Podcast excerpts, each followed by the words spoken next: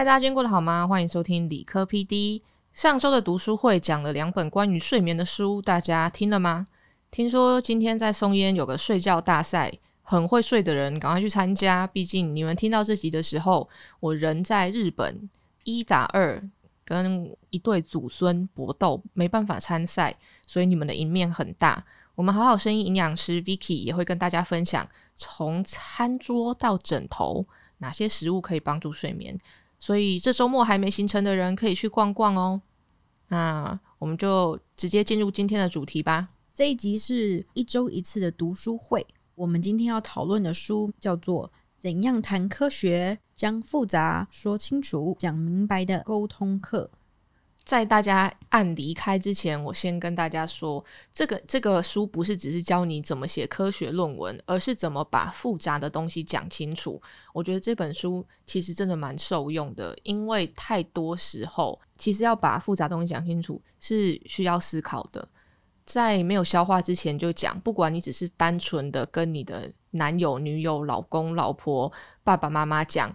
都有可能让你把状况变得更复杂化，所以这个东西用在我们日常生活中是非常有用的。今天就要跟大家分享，其实我们不会讲太多这本书里面讲的，我要用什么架构、什么架构讲，但我今天就分享一个就好，一个架构叫做 A B T。你讲一个句子，and 怎么样，but 怎么样，therefore 发生了什么事情。A B T 其实它有一点像我们从小学写作文的起承转合，and but therefore 起承转合起嘛，就是开始你先介绍一下全部你想讲事情的背景，然后承上转 but 出现了嘛，conclusion 和就是 therefore 起承转合。你如果不记 A B T，你讲起承转合，我觉得也可以。你一句话里面也可以有起承转合，像起承转合，我们在各种好莱坞的电影大片里面都可以看到，就像哈利波特嘛，你看爸妈被杀了，然后怎么样怎么样，But 他是一个魔法师，然后他必须要去跟伏地魔对战，里面就有一个起承转合，最后他赢了。讲完哈利波特的故事，谢谢大家。像比如说。魔戒好了，嗯嗯，有一组人要去寻找魔戒，他就先交代背景嘛，然后转就是可能找的途中魔戒不见了，或者是各种问题嘛，然后 therefore 他要去找戒指，或是 therefore 就是反正做一个交代嘛。是，你你放在看电影的时候，你都可以看到这个结构越清楚的电影，你看得越清楚。嗯，虽然说我们都会觉得哇老套啊老梗。但是没有这样的电影，就会觉得哇，为什么它有烂尾了？嗯嗯，就是如果你后面没有一个交代的话，像在日常生活中，A B T 前面那个什么 and 什么是非常重要的，因为当你少了少讲了背景，很多时候听的人会觉得我好像被你命令做了什么事情了。比如说，你请你老公先去把奶瓶拿去蒸，嗯。但是你就只说了，哎，你可以帮，就是你做了一个类似像指令的事，嗯，哎，你可不可以？就算你很有礼貌也是一样，可以麻烦你帮我蒸奶瓶吗？谢谢。对方还是觉得为什么要叫我蒸奶瓶？可是如果你稍微再加个一两句话，就是说我肚子痛，你可以先帮我做吗？这样子吗？肚子痛，或者是。我现在手边的事情还没有做完，或者是你已经很久没有整奶瓶了，就会变成一个争执。好了，不要讲对方的错误，但是你把你的要求的背景再加个一两句话，第一可以增加效率，对方会不会问直接反问说为什么？为什么我要去？然后第二个是听的人心里会舒服一点，就会更让他有动力去做，而不是回来跟你争执。就我，我非常的感同身受，因为像我老板，就是我对面这一位呢，他非常讲求效率，所以跟你沟通真的是一种我需要想，可能一个礼拜要怎么跟你报告一件事情。那跟我爸爸也是一样，你们都是老板的逻辑。我记得你爸的 email 写给自己小孩，好像 Vivian 跟我说，对，都是一二三四五，是的，结束讲完就是。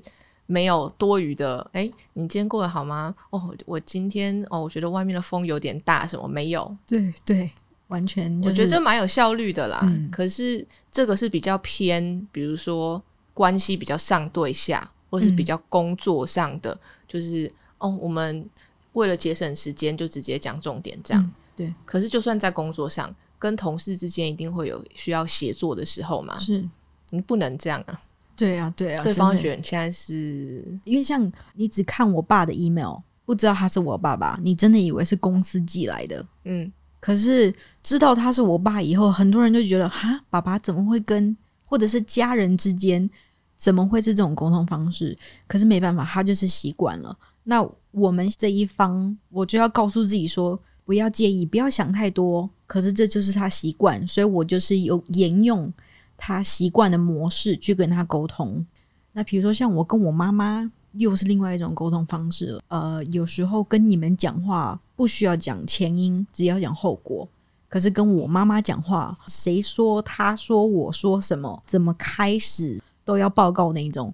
所以其实沟通真的是一个技巧，跟每一种人沟通不不一样。那当然有的时候，如果说爸爸都是一二三四五，感觉会很像没有讨论的空间，就会变成你就是七点回家，然后买一个什么东西，做一个什么，就对它比较不像是问句。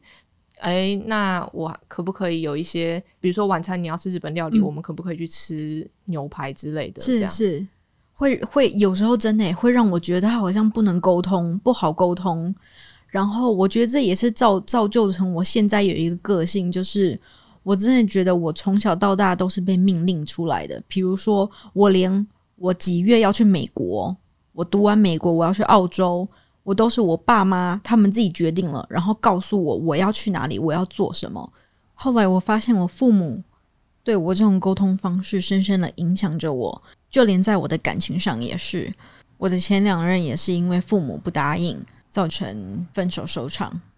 也许有人听到，也许有人听到这里会翻个白眼。可是真的，我我真的有觉得说，嗯，某种程度啊，是因为我被教育要顺从，要听话，所以很习惯的吧，不自主的会习惯压抑住自己的想法。所以当我爸妈在感情上或者是交朋友一般的人际关系，他如果说某某某不适合我，我真的就会选择听从。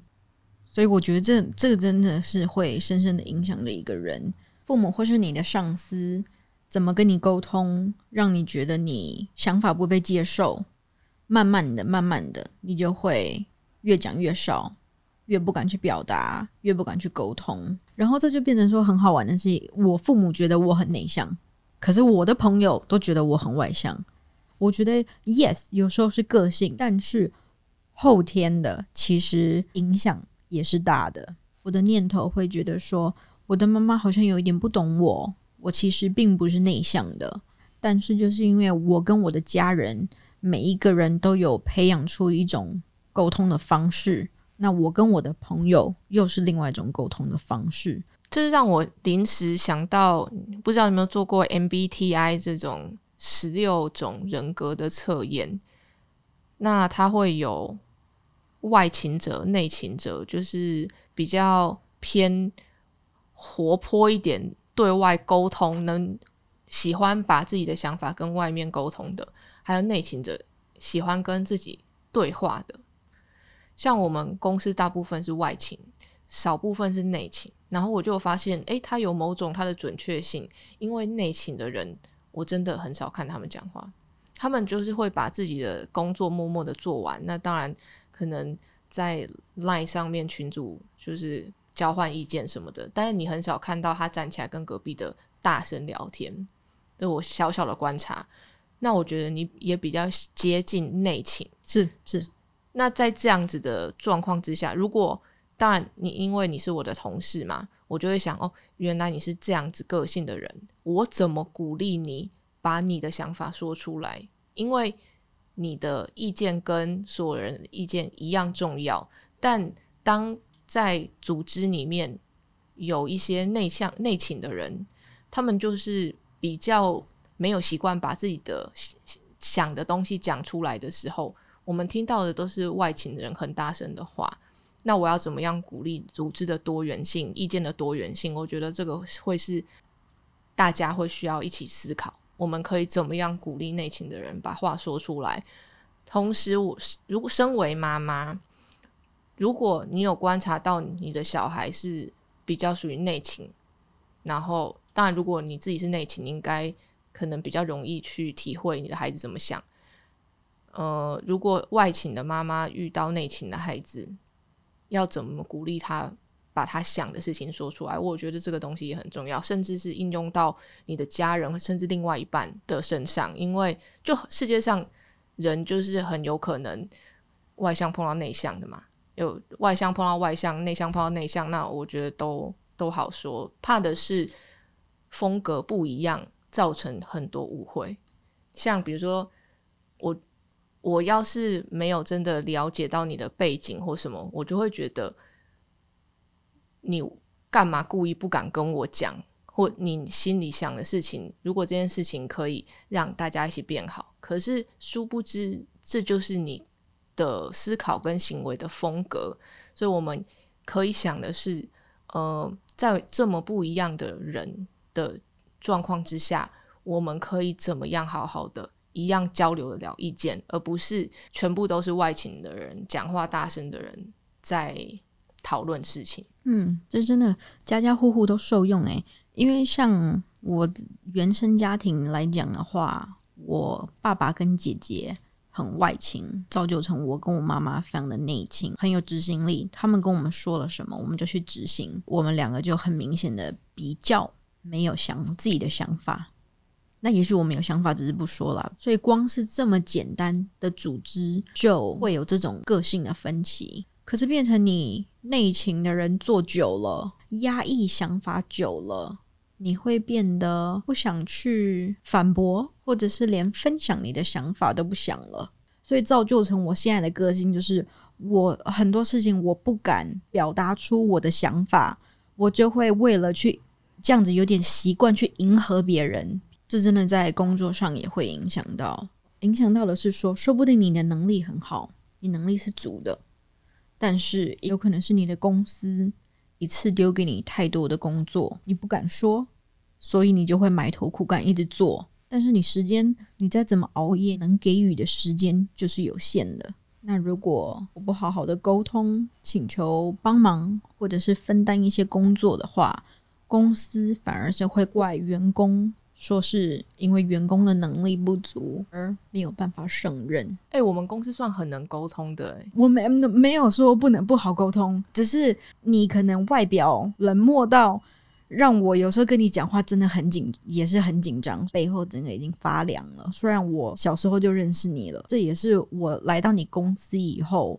我很一直在告诉自己的。我讲话非常的没有逻辑，可是认识你，跟你一起工作以后。我就一直提醒自己说，我需要先告诉你结论。可是如果你在问反问我说，那为什么我会有这个思考方式的时候，我再去慢慢跟你解释清楚，说我的前因。你没有跟我们其他的人开过会吗？没有诶，没有。我来到这边没有跟我开会，他们都是跟戴戴开会。哦，不直接对你就没有人是直接对我的哦，因为戴戴根本就是一个我讲一句话。我后面全部他大概都知道我要讲什么话，非常轻松的人，所以他也会跟其他人沟通，所以工作上我就觉得哦比较没有关系，有代代在哦。我必须说，我外面看起来没有什么表情的时候，我通常是在想事情，不然就是发呆。嗯，我没有在想要批评我的员工或是什么哦。然后再来，我觉得跟。所有员工沟通的这项任务是营运长的身上，所以我比较不会去做这件事情。我觉得 CEO 的工作就是找钱跟找人，然后想办法做新的生意等等的。但是日常打招呼什么的都很好，免得人家觉得我是一个很可怕的人。我并不是，没有没有，你不可怕，你不可怕，你只是很容易让人 背后发凉而已。我我觉得有些人啊，他不是脑筋不清楚，而是他可能一对自己讲话没有信心。对对，所以他就会呃拖很长，然后遇到的又不是很有耐心的时候，就会那个人就说你到底想，所以你到底想要讲什么？是，我觉得非常的对耶。而且我的我的想法是，万一我说这个是错的，那我我会怕你给我的回应是负面的，我就不知道怎么接。所以像很多人会讲完一句话，然后得到不好的回应之后，就说哦，我开玩笑的，或者是。嗯，讲了很多意见以后不被采纳，就说呃我没意见。就是我真的我我是这样子，我只要讲话之前，我很怕你给我的反应是不好的回馈，那我就不敢再继续说下去了。可是有的时候沟通本来就是一来一往的嘛。对，可是我的思路就会被打断，所以我刚讲话才会一一节一节的，是因为这样子。因为我我就是一直在看你的表情，你会不会？需要我继续说下去吗？还是就可是我没有表情呢？对对对，你没有表情，因为我在等你讲完。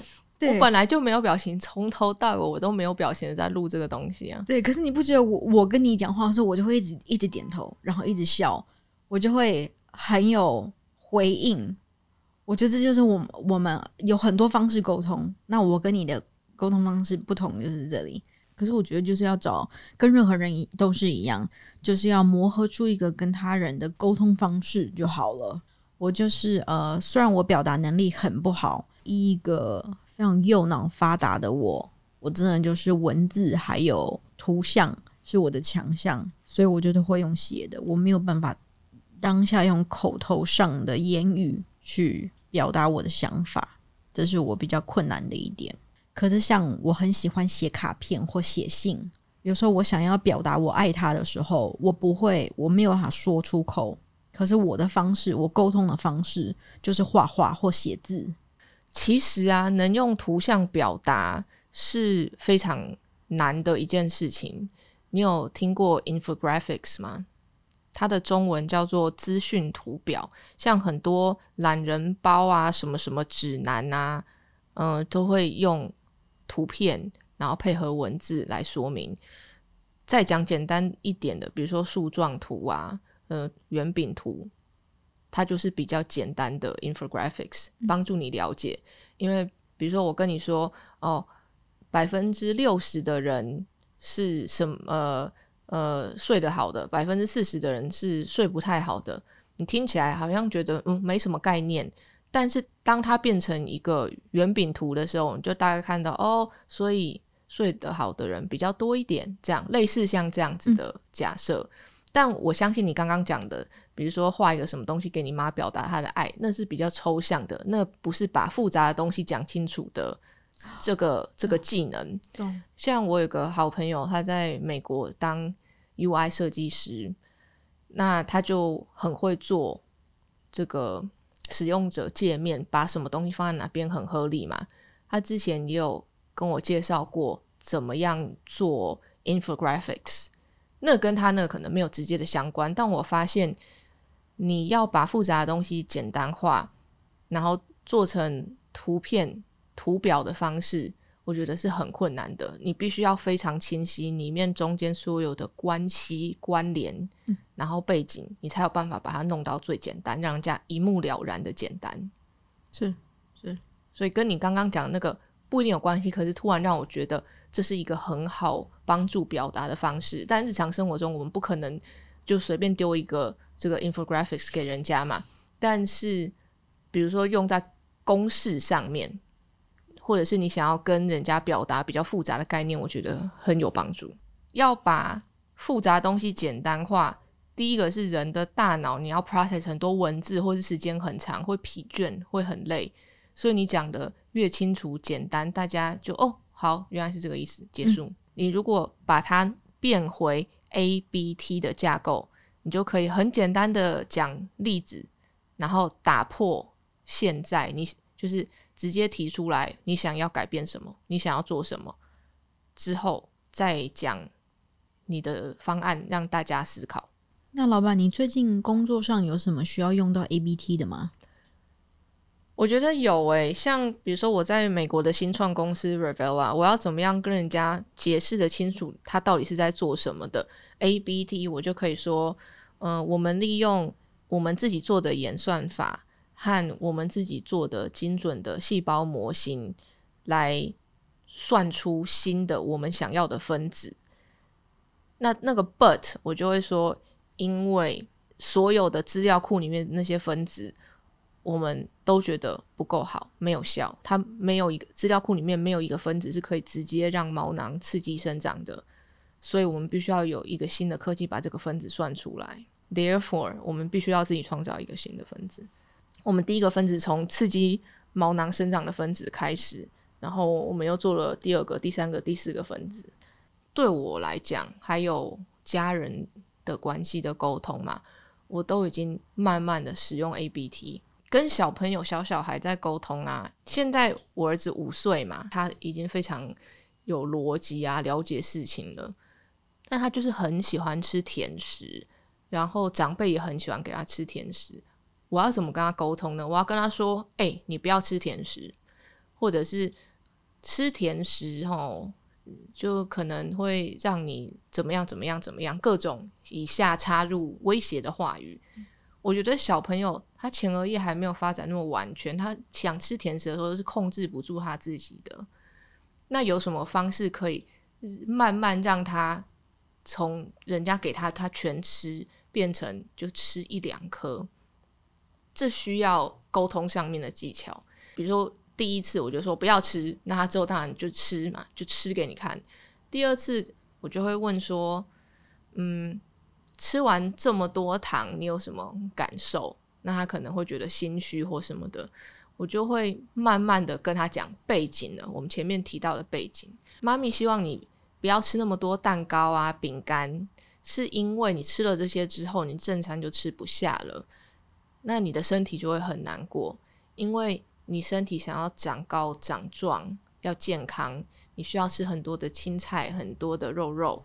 但当肚子很饱，装了这些蛋糕之后，我们就装不下肉肉跟菜菜了。但这些是你身体真的需要的东西，嗯，所以你的身体有点难过，你吃糖也不会让。妈咪的身体不舒服，妈咪只是担心你，希望你可以为自己负责，好好照顾自己。但是你真的吃了一点也没有关系，因为就是它好吃嘛。嗯，我发现我稍微背景再讲长一点，再跟我的孩子多解释一点原因之后，他接受度就更高了。